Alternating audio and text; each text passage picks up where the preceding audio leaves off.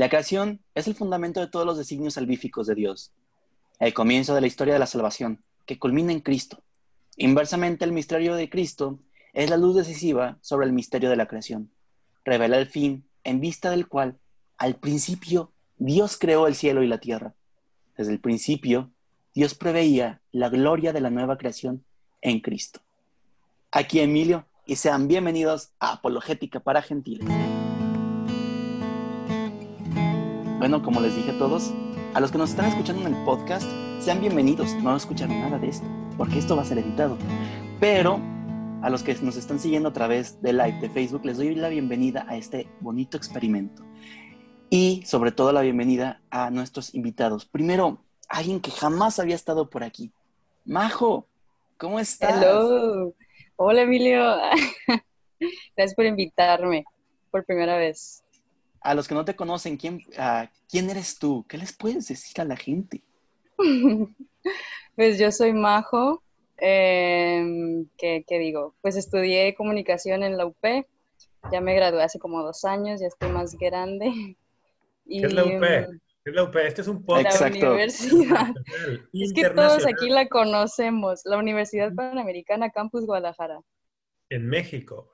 esto, es, internacional. En México, pues. Guadalajara, Jalisco, México. Bueno, pues el siguiente en presentar. Ah, discúlpame.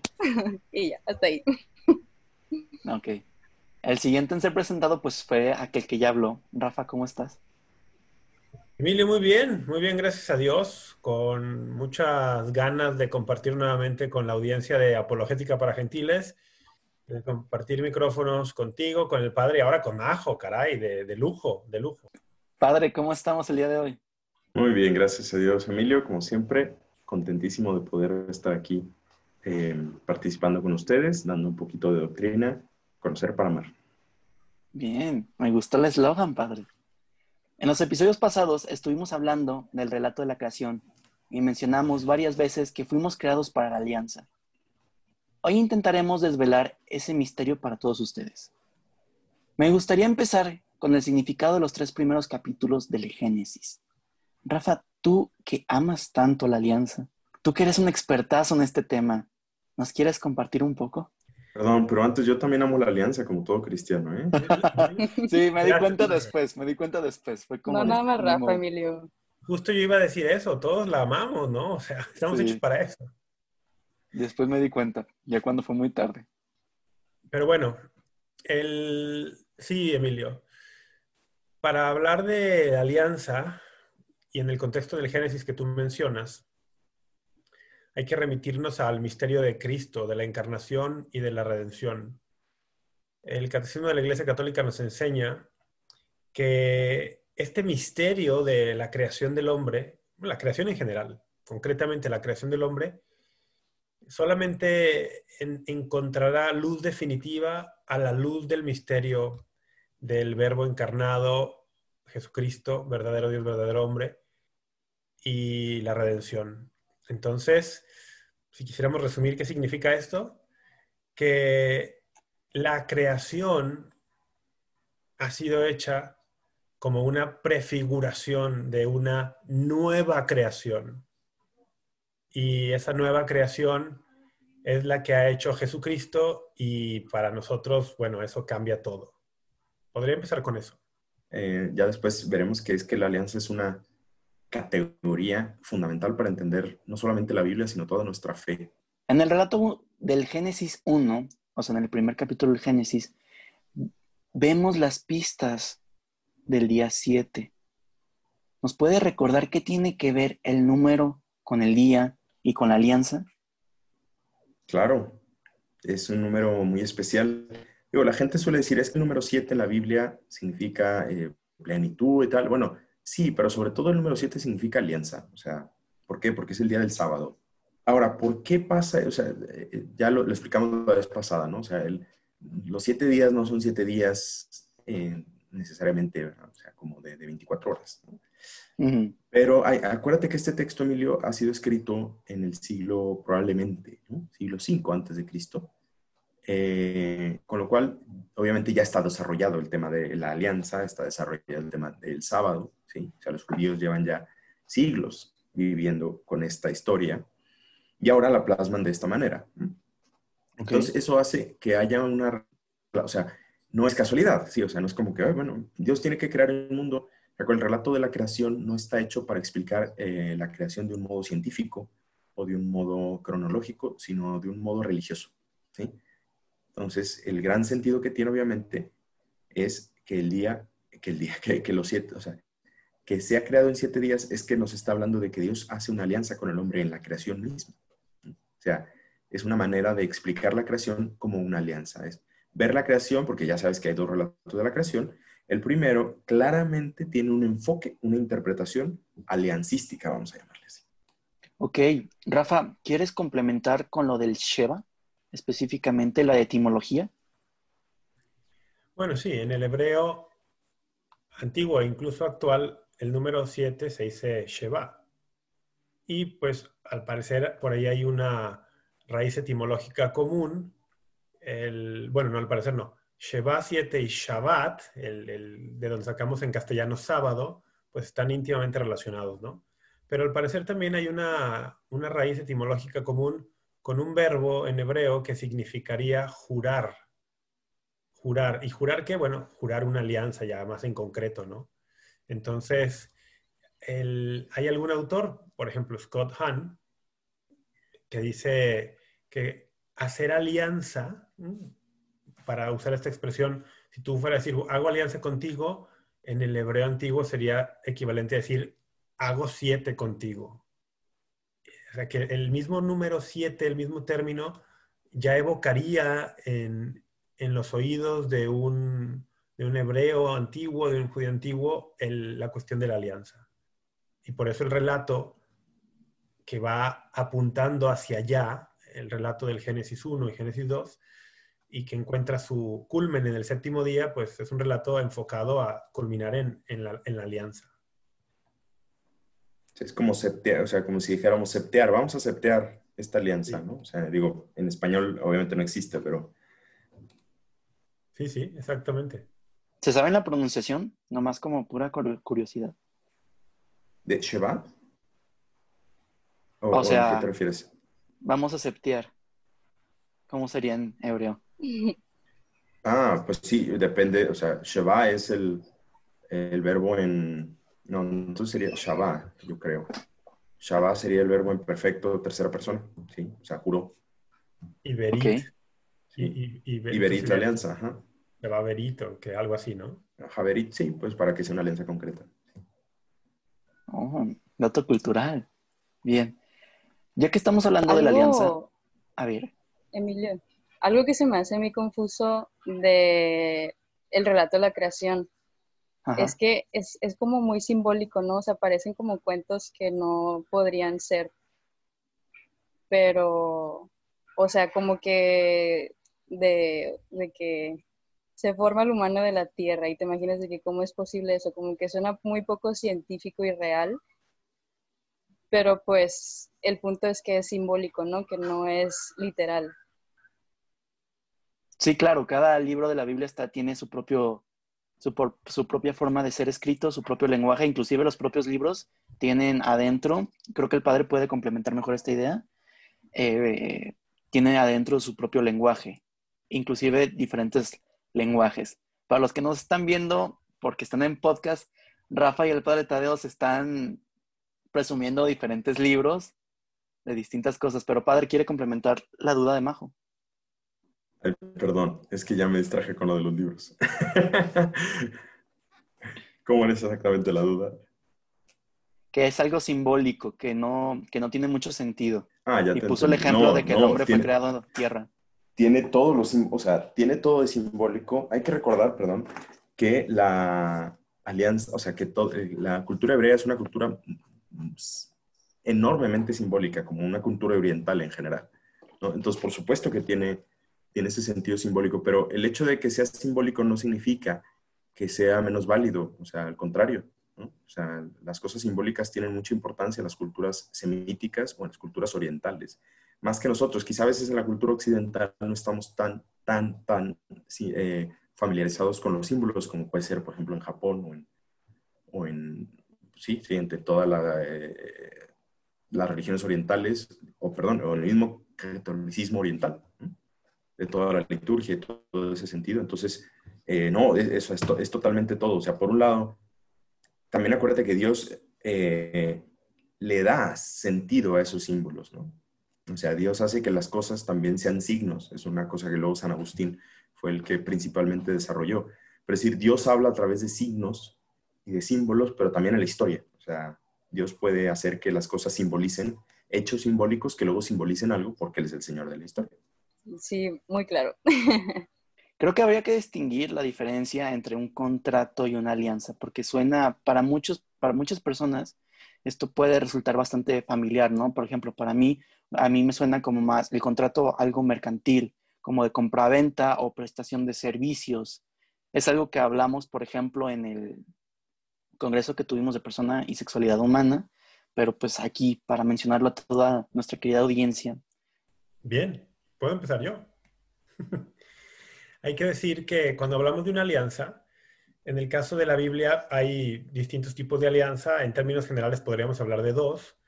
Las alianzas humanas, digamos, donde ambas partes son humanos, dos hombres, dos pueblos, pero también las alianzas divinas donde Dios está ofreciendo una alianza con los hombres o haciendo una alianza con los hombres, ¿no? Eh, las alianzas establecen entonces un tipo de relación, un, lazo de relación entre dos partes. Un contrato, de alguna forma, también, ¿no? Establece una relación entre dos partes. Entonces, la gran diferencia estará en el tipo de relación que se establece. Y como tienen elementos comunes, a veces hay quien podría ver la relación con Dios como si fuera una relación de contrato, ¿no? Y esto puede sucedernos de forma muy común. Por ejemplo, decir, a ver Dios, si yo te doy una hora de mi semana yendo a misa, eh, tú me tienes que dar a mí X o Y, ¿no? Si yo voy a misa, tienes que hacer que me, que me vaya bien en mis exámenes en la universidad o, que... Tienes que dar un marido, como dicen algunas, ¿no? Ah, un tema de moda, claro. Si yo te doy una hora cada semana en la misa y además le añado una hora entre semana de adoración en el Santísimo y además le añado un rosario de rodillas, Dios, por lo menos me tienes que dar un esposo así, así, así, ¿no? Eh, pero eso sería una relación de contrato. Eh, eh, sería reducir nuestra relación con Dios a un contrato. Esto no significa que no podamos pedirle cosas a Dios, es otro tema. pero el tipo de relación que tenemos con Dios es lo que está aquí en juego, ¿no? No verlo como una cuestión transaccional de contrato donde intercambiamos bienes y o servicios, yo le doy algo a Dios, Dios me da algo, no, sino verlo como una relación de alianza donde más que intercambiar bienes y servicios estamos donándonos, yo me estoy donando. Intercambio de personas, ¿no? Pues sí, pero, pero intercambio de personas suena feo, ¿no? Suena, suena como, tú tienes tres personas, yo tengo dos y vamos a hacer un intercambio. No, no, una donación, una donación que, yo hago como respuesta a una donación que Dios ha hecho primero. Entonces estamos hablando de una donación mutua, interpersonal, con, wow, algo que nos vuela la cabeza. Una de las partes es divina y quiere entrar con nosotros en una relación de este tipo. Wow, eso ya es volarnos la cabeza, ¿no? Sí, de hecho, por eso, fíjate, Rafa, la... Ahora, como bien dices, es, es ese no intercambio, o bueno, es una manera de verlo, pero es, más para el matrimonio. No, pero sí es una entrega. Yo creo que la palabra clave aquí va a ser entrega, ¿no? La entrega que Dios ha hecho al su pueblo para que nosotros podamos entregarnos a Él. Eh, yo quiero hacer una precisación, quizá friquidato, este, mm, precisamente en el, eh, cuando se traduce la Biblia, San Pablo utiliza, eh, ya ahorita dijiste tú que la palabra en hebreo es berit, ¿no? De alianza. Y, se las mostraba a los que tengan el video, que aquí está la palabra perito, ¿no? Este, pero lo interesante es que San Pablo en el Nuevo Testamento, que escribe en griego, no traduce la alianza, la alianza se podría traducir de dos maneras. Eh, y me voy aquí, perdón, friquidato, pero es un poquito de etimologías, ¿no? Como si un teque, eh, si un teque eh, sería el modo de expresar una alianza bilateral al mismo nivel. ¿Por qué? Porque sin o siun, el, prefijo siun, sin, significa eh, una especie de concierto, ¿no? O sea, de hecho, por eso le llamamos sinfonía. ¿Qué es una sinfonía? Una armonía de varios fonos, de varios sonidos que se entrelazan y forman una música muy bonita, ¿no? Esa es una sinfonía. Vaya. Sin embargo, San Pablo va a utilizar el término diateque y no siunteque, porque diateque, el, el, prefijo dia, que en este caso es una preposición en realidad, eh, dia va a significar más bien una disposición, no unilateral, pero, pero que no está al mismo nivel, ¿sí? Porque es cierto, o sea, es, es cierto que Dios ha hecho una alianza con los hombres, pero como dijo Rafael, es Dios, ¿sí? Entonces, de ahí luego va a salir el tema de por qué le llamamos a las alianzas testamento, aunque me voy a meter en otra pregunta ya, pero eh, es muy interesante, o sea, ¿por qué a la Biblia le decimos Antiguo y Nuevo Testamento? ¿sí? Cuando en realidad es precisamente, no, no, no, no es realidad, quiero decir, podríamos decirle Antigua y Nueva Alianza, ¿sí? Antiguo Testamento en realidad estamos traduciendo Antigua y Nueva Alianza. De hecho, lo que les mostraba aquí es precisamente un Nuevo Testamento en hebreo, que literal dice eh, Nueva Berit, ¿sí? Solo que se lee para acá, ¿sí? Berit. Eh, Hadashah, ¿no? Eh, nueva... ¿Cómo? Perdón, que hemos ido del, hebreo, Berit, a la traducción griega, luego del griego al latín, ¿no? Sí, exactamente. Y en latín traducimos testamentum. Precisamente porque diateque, lo que utilizó San Pablo, se traduce más bien como un testamento, como una disposición que Dios dejó, que eso lo desarrolla mucho San Pablo, eh, más que como una alianza eh, como un contrato, ¿no? Y creo que de ahí viene a veces esa confusión y que a veces no se entiende por, por qué Nuevo Testamento o por qué, o, quizá a veces eso le resta, digo, no sé, no, no digo, está muy bien, esa es la tradición de la iglesia, pero quizá esas traducciones nos han hecho perder un poquito de vista la radicalidad que tiene la alianza en nuestra vida. O sea, al decir Nuevo y Antiguo Testamento, estamos hablando de nueva alianza, antigua alianza, que aún es la misma, solo que ha sido llevada a plenitud, pero pero digo, decía esto para que se vea la radicalidad que tiene en la vida cristiana el término de la alianza. O sea, no hay manera de entender otra cosa, eh, no hay manera de entender la misa, no hay manera de entender los sacramentos, no hay manera de entender eh, la relación que tiene Dios con nosotros si no es mediante ese término de la alianza. ¿no? Esa es la forma en la que Dios ha querido establecer esa relación con el hombre. Me encantó el friquidato.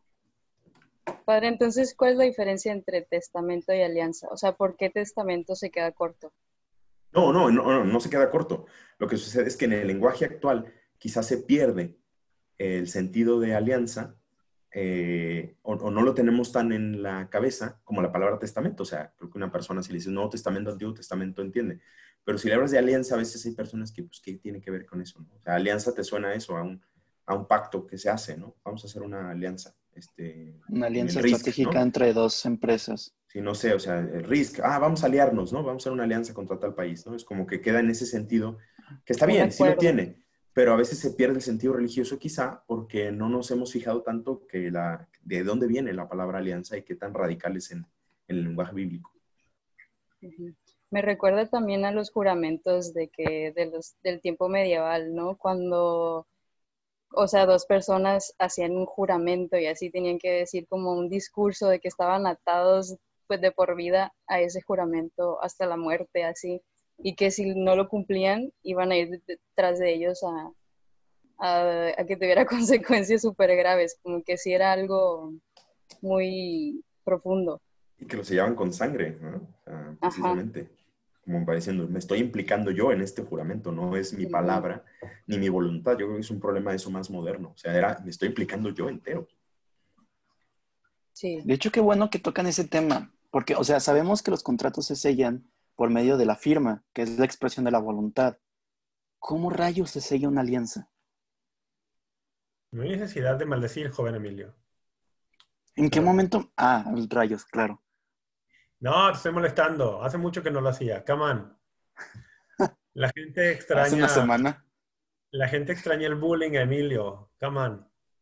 Bueno, en los contratos ciertamente expresas en la forma moderna de un contrato, lo más habitual es poner una firma que es una forma estilizada de mi nombre, que es una expresión escrita de mi palabra y que, como tú bien has dicho, es la expresión de mi voluntad.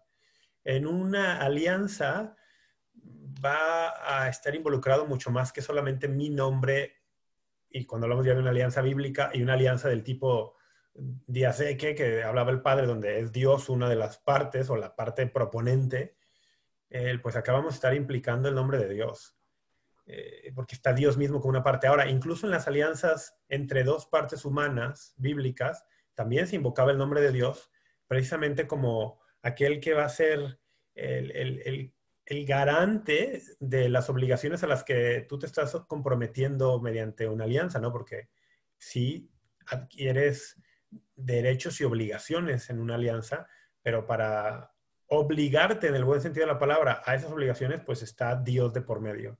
Entonces, el, nombre de Dios será una de las características importantísimas en este juramento para sellar una alianza.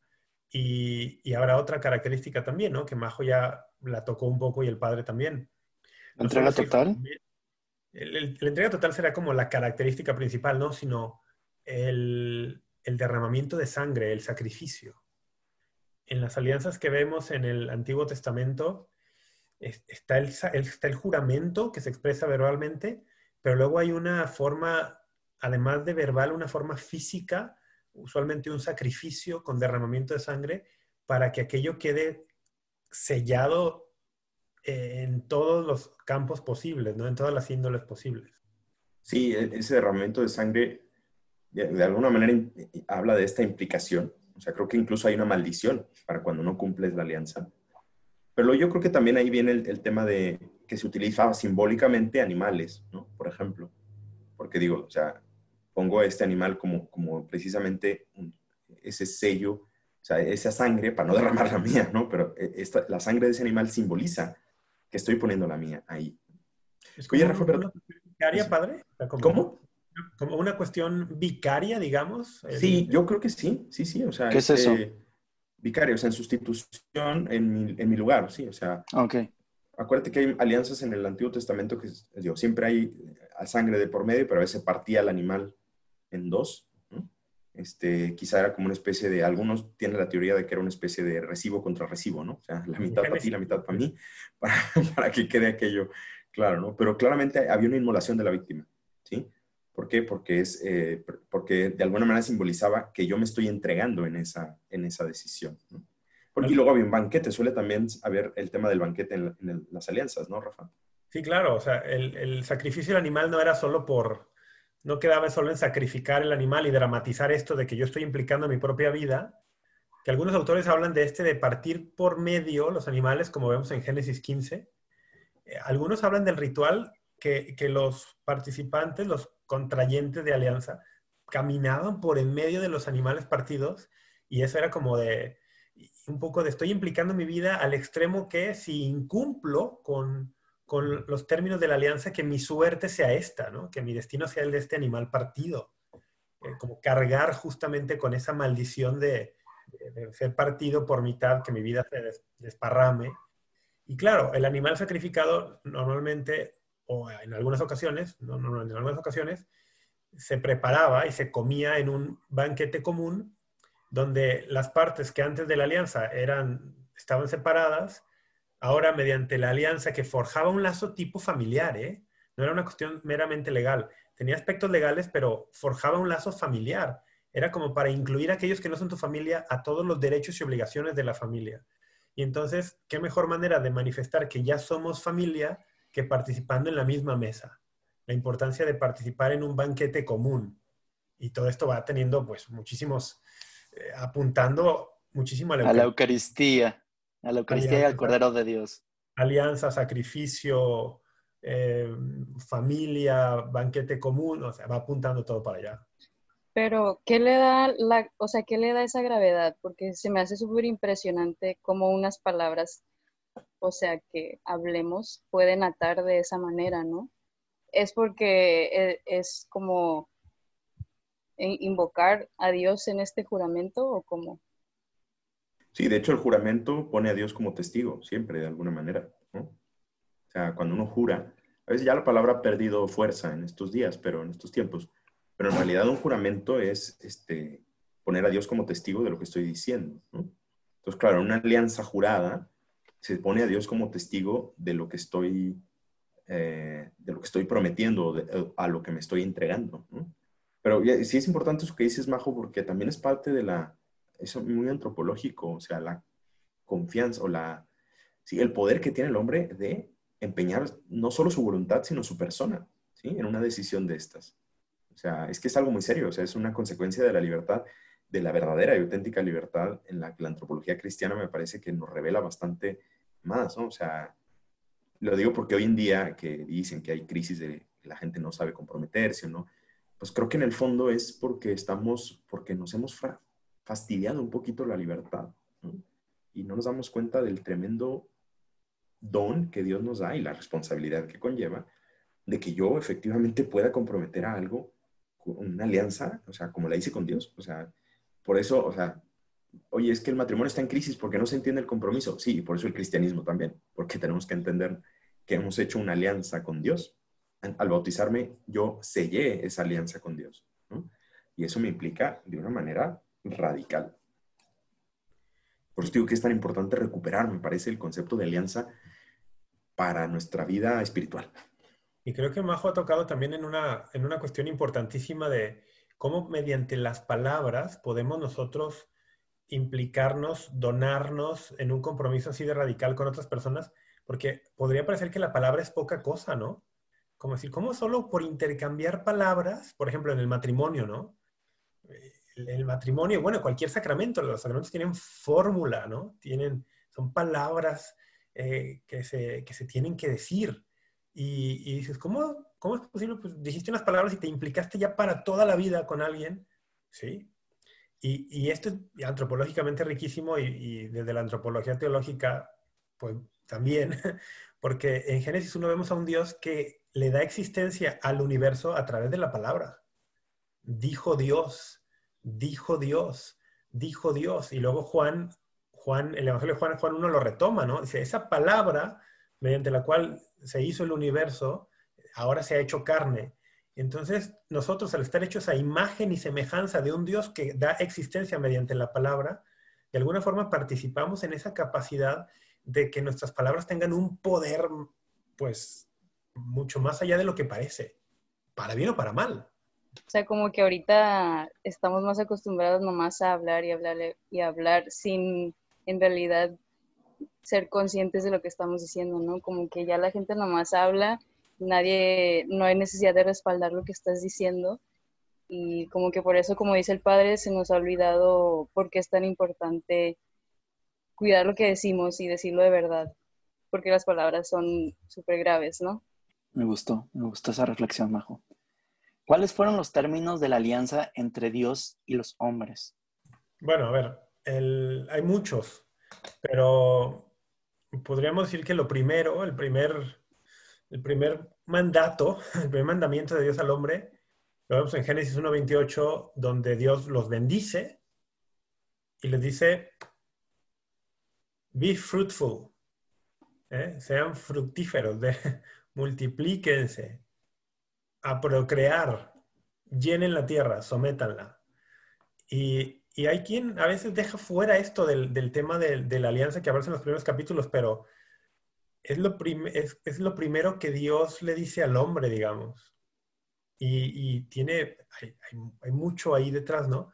Pero luego también podríamos seguir ahondando en este de los términos, eh, de las condiciones de la alianza, de las obligaciones, en Génesis 2. En Génesis 2 dice que Dios for, eh, plantó un jardín en Edén y luego puso al hombre allí concretamente para dos cosas, ¿no? Para labrar el jardín y para custodiarlo. Entonces, todo esto es parte de estas, de estas cuestiones de la alianza. Y luego, Génesis 2, en el 16 y 17, te va a decir todavía más. Bueno, el hombre puede comer de cualquier árbol del jardín, pero hay uno del que no ha de comer, el árbol del conocimiento, el árbol de la ciencia, del conocimiento del bien y del mal. Y si come de él, dice allí, morirá sin remedio, morirá, morirá, ¿no? Eso, yo creo que eso sería la base de lo que constituiría las, las obligaciones de esta primera alianza que Dios le está ofreciendo al hombre. Muchas gracias, Abraham. Es que luego hay muchas alianzas, Emilio, a lo largo del, de toda la Biblia, ¿no? Del Antiguo Testamento y tal. Obviamente, quizá la alianza que también más suena, pues es la alianza del Monte Sinaí, ¿no? Sí. Eh, donde salen los diez mandamientos, ¿no? Y esos diez mandamientos son de alguna manera la guía diciendo, a ver, tú vas a ser mi pueblo, yo voy a ser tu Dios mediante esta alianza, y para que entiendas qué es lo que tienes que hacer, eh, pues ahí te van estos mandamientos. Aunque en realidad, mm, a veces, por ejemplo, en realidad yo creo que más la, la implicación de la alianza más fuerte que hay, a mi gusto, no, no son los mandamientos, ¿eh? curiosamente a veces lo pensamos así, pero no, en realidad la implicación más fuerte que hay de parte de, de los hombres para, para, la alianza es vivir el culto, ¿sí? Y eso es algo que se olvida mucho, que somos un pueblo litúrgico, un pueblo de sacerdotes. Y de hecho es una eh, explicación que daba alguna vez eh, Father Barron en algunos de sus videos, citando a otro sacerdote que decía, casi siempre en la Biblia, cuando el pueblo judío peca, peca por no dar culto correctamente a Dios. Y tiene razón.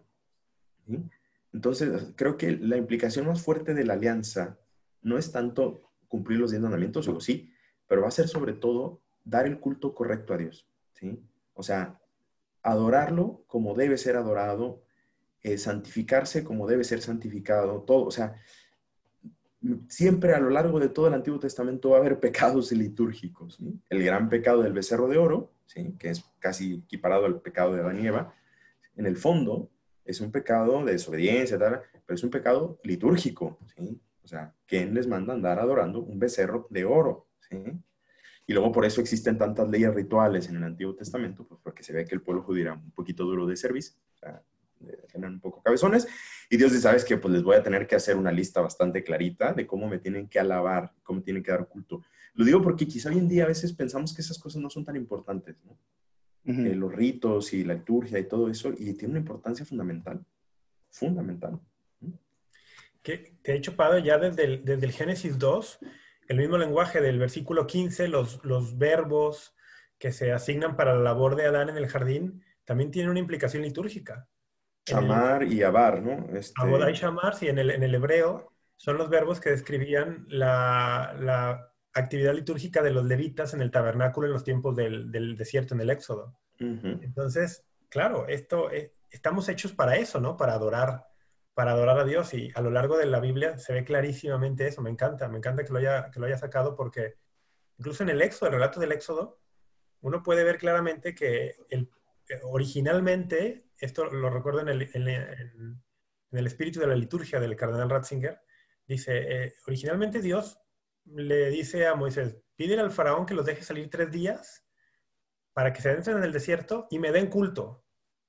O sea, el, el primer propósito del éxodo no era una liberación política, geográfica, de sacarlos de un lugar, era una liberación de tipo espiritual que venía por el dejar de adorar a los dioses egipcios y regresar a la adoración del único Dios verdadero, el Dios de Abraham, Isaac y Jacob.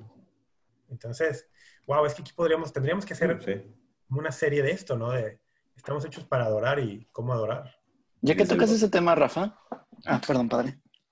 No, no, que desde el bautismo precisamente nos capacita para el culto. O sea, por eso es tan importante el bautismo. Uno empieza a ser cristiano para poder dar culto a Dios, que de eso se trata la alianza. Y ya está. Era como cerrar eso. Me recuerda que también, o sea, el número 7, el templo de Salomón, ¿no? Y que realmente el mundo es como si fuera un gran templo, retomando eh, que la creación eh, es, o sea, la creación necesitaba un sacerdote y que los verbos de Adán son verbos sacerdotales. Rafa, ¿podrías tomar ese tema, por favor? Sí, es regresar a esta idea, la creación vista en, clave litúrgica, como si fuese un macro templo ¿Qué es un templo? En cualquier cultura, en cualquier religión, un templo es el recinto donde el hombre se encuentra con Dios, con lo divino. Y entonces en el relato del Génesis aparecen muchos ecos que te harían pensar que lo que Dios está haciendo en Génesis 1 o en Génesis 2 eh, se parece mucho a lo que Dios ha hecho en el Éxodo, a lo que Dios ha hecho después cuando ordena la, la construcción del templo. Y entonces de aquí que una idea judía antigua dijera que toda la obra de la creación era como un macro templo y que el templo de Jerusalén, el construido por Salomón, era como un microcosmos. Y, esto conecta la idea de la creación con la liturgia, con la adoración, y el hombre, Adán, tú ya decías, en un rol como de sumo sacerdote, así como en el templo de Salomón existía un sumo sacerdote, luego existían los sacerdotes eh, levitas y luego estaba el resto del pueblo, igual acá en la idea de la creación, pues también habría distintos lugares, eh, la creación, la tierra, el Edén, a donde van teniendo acceso cada vez más reservado hasta llegar al, al Edén, que sería el, lugar santísimo, el santo de los santos, equivalente al, al, santísimo del templo. Bueno, hay muchos paralelos ahí que te van llevando por esta idea de que lo que está sucediendo eh, en la creación y, y, en el tema de la caída también de Génesis 3 tiene mucho que ver con el tema litúrgico y con el tema de la adoración. No, y es una manera también de ver, Emilio, que el hecho de que si Dios creó alianza, la, hizo la creación, perdón, como una alianza, pues se, es, si volvemos a esta idea del pueblo litúrgico, claro, ¿dónde se da el culto? O sea, el culto no se puede dar en cualquier lugar. De hecho, en, el caso de los judíos queda muy claro que el culto, el sacrificio solamente se puede llevar a cabo en el templo. ¿sí? No se puede ofrecer sacrificios fuera del templo.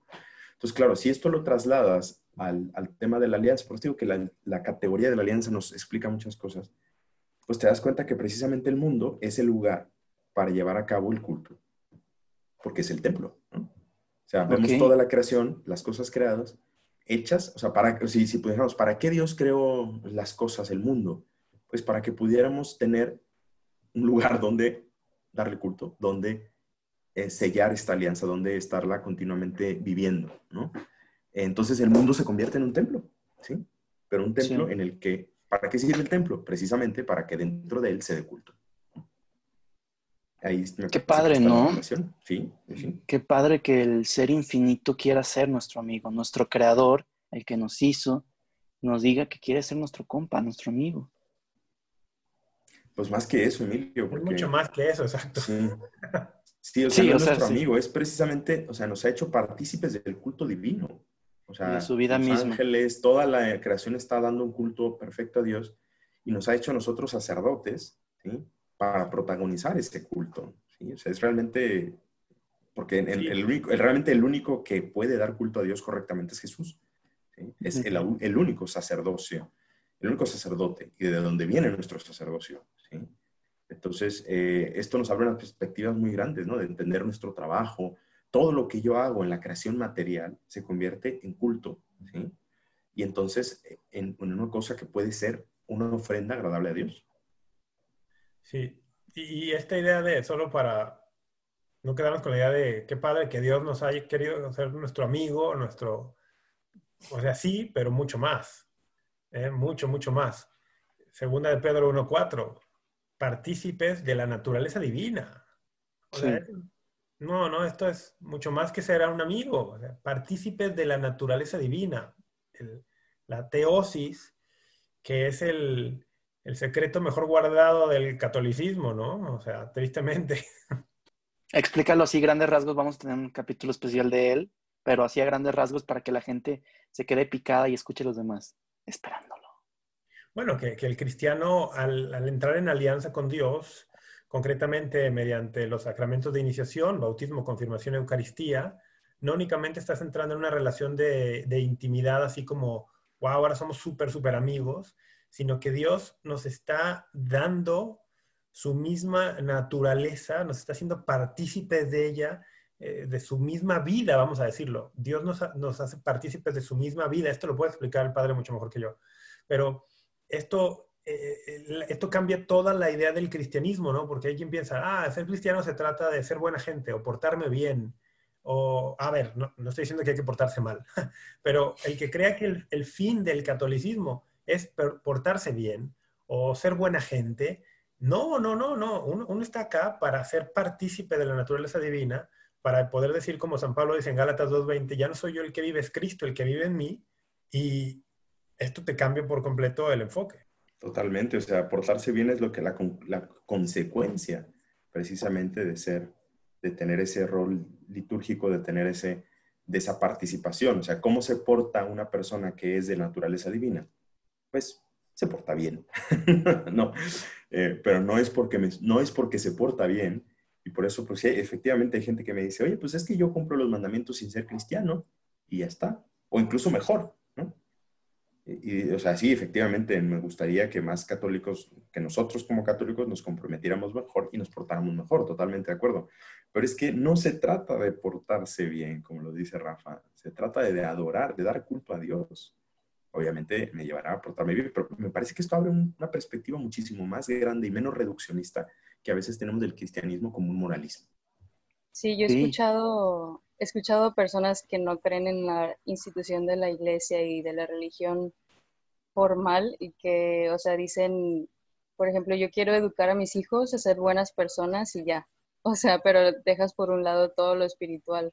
Como que sí, el, como dice el padre, la consecuencia sí es que seas buena persona y eso es como algo bueno a lo cual aspirar, pero le falta muchísimo, ¿no? O sea, le hace falta todo. como que el ser bueno es, es algo casi secundario comparado con todo lo demás que a lo que puedes aspirar. Culpa del modernismo eso, no sé, del pelagianismo y desde entonces, bueno, ya desde entonces estaba, Por tanto, como los hijos comparten la sangre y la carne, así también compartió él las mismas, para reducir a la impotencia mediante su muerte al que tenía el dominio sobre la muerte, es decir, al diablo, y liberar a los que por temor a la muerte estaban de por vida sometidos a la esclavitud. Hebreos 2, 14, 15. ¿Algo que les gustaría agregar? Perdón, Emilio, no te escuché. ¿Puedes volver a leer? No. No, o sea, que si quieres agregar algo para concluir. Pues a mí estaba pensando como cómo podríamos hoy entender lo que es una alianza, ¿no? Porque como que es un algo muy antiguo de que una alianza, de que señores haciendo un pacto o algo así, ¿no? Pero, pero también siento que lo podemos relacionar como algo cotidiano, o sea, como para hacer una analogía para entenderlo, ¿no? O sea, obvio queda corto, pero tipo como hoy decimos de que un pinky swear, de que el pinky swear, si tú ya me hiciste la promesa con el pinky, no lo puedes romper y estás como atado a eso, ¿no? pero, o sea, es como una manera de comparar que una alianza, pues, te, es una es algo muy profundo que hemos perdido el significado de eso por, por como la superficialidad de hoy en día, ¿no? Y por eso no lo entendemos y no lo podemos asimilar, yo creo. Bien, pues no, simplemente eh, lo que ya ha dicho todo el capítulo, que recuperemos el sentido en nuestra vida espiritual también, no solamente doctrinal, estas cosas son para eso, de que hemos hecho una que Dios ha hecho una alianza con nosotros, que le agarramos toda la fuerza que tiene y al mismo tiempo la confianza, porque también esto no se trata nada más de decir, ah, pues como tienes una alianza, tienes que ser más responsable. No, sino también de, de nos da mucha confianza en Dios, o sea, que Dios se haya dignado y haya confiado en nosotros para que, para emparentarse con nosotros y para crear esos lazos familiares, también nos llena de confianza.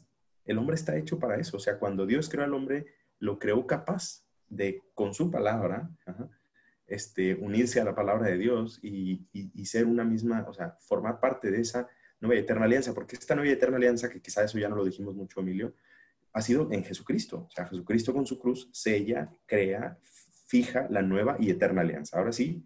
Va a haber un capítulo para ello, no se preocupe. Ah, ok, perfecto. Entonces, pues que lo vivamos con más, este, lo tengamos más presente a la hora de rezar, a la hora de actuar, a la hora de hacer cualquier cosa. O sea, estoy cumpliendo la alianza con Dios. Rafa, cerramos contigo, señor experto de la alianza. No, no, no digas eso porque no lo soy, pero es que usaste un versículo bíblico para cerrar que es casi para un capítulo entero, ¿no? Hebreos 2, 14 y 15.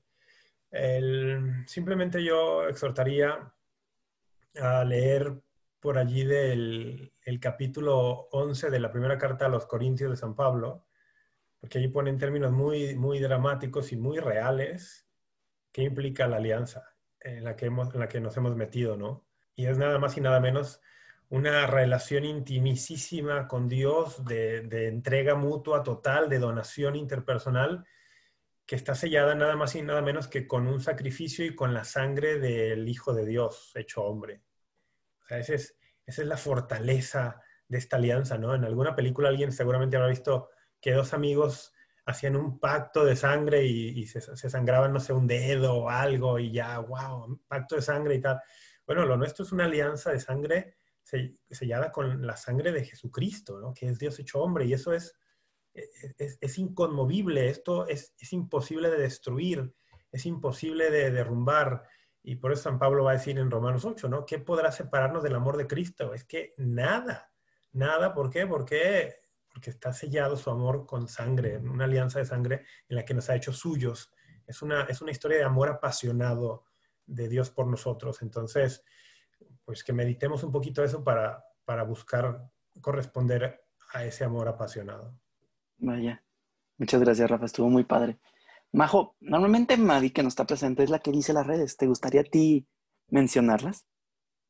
Para que nos puedan seguir. Ok. ¿Qué te da risa? Pues que, que no me va a salir igual que Madi, pero pues los invito a que nos sigan en redes sociales. Estamos en Instagram como amen.católico, en Facebook como Amen Católico. Los que lo están viendo desde Facebook, pues ya, ¿no? Solo Sí, pues den seguir si no nos están siguiendo. Saludos a los que siguieron esta primera transmisión en vivo del podcast de Apologética para Gentiles. Perdón que interrumpa, Majo, pero ya que Emilio dijo que los que estaban viendo en Facebook, pues podemos saludar a algunos de ellos, ¿no? Nancy Cobian, Violeta Martínez, Diego Pérez, Sevilla Sevis, Manu, Manu que dice hashtag Team Bullying Emilio. Bien, vamos a, vamos a poner de moda ese hashtag. Hashtag Oh, Team Bullying Emilio. También Luis Fernando, Michelle Espinosa y, bueno, Irene, bueno, más personas. Gracias por seguir esta transmisión. Seguiremos, buscaremos seguir haciéndolo. pasen la voz. Eh, ¿Qué más? Tenemos un canal de YouTube. eh, próximamente una página web. Ok, no hacía falta. Twister. Y ya, ¿Es en pues síganos Twitter? para que estén al tanto de, de lo demás. Ah, Twitter, no sé cuál es. Amén católico. Amén católico. CTC, sí. Amén. Tengo una pregunta, Emilio. Ahora que esto pues estará en el podcast, los que estén escuchando, pues en la plataforma que lo escuchen, los que están viéndonos ahora en Facebook Live. Pero este, este episodio que hemos grabado estará también en YouTube. Sí, Ah, bien, pues ahí está. Vayan también a nuestro canal de YouTube. Muy bien. nada más que en YouTube va a salir al mismo tiempo en el que salga en, en Bueno. audio. Está bien. Sí, ustedes de Facebook son los afortunados que lo vieron en cuanto lo grabamos. Esto fue Apologética para Gentiles. Un saludo a todos y hasta la próxima.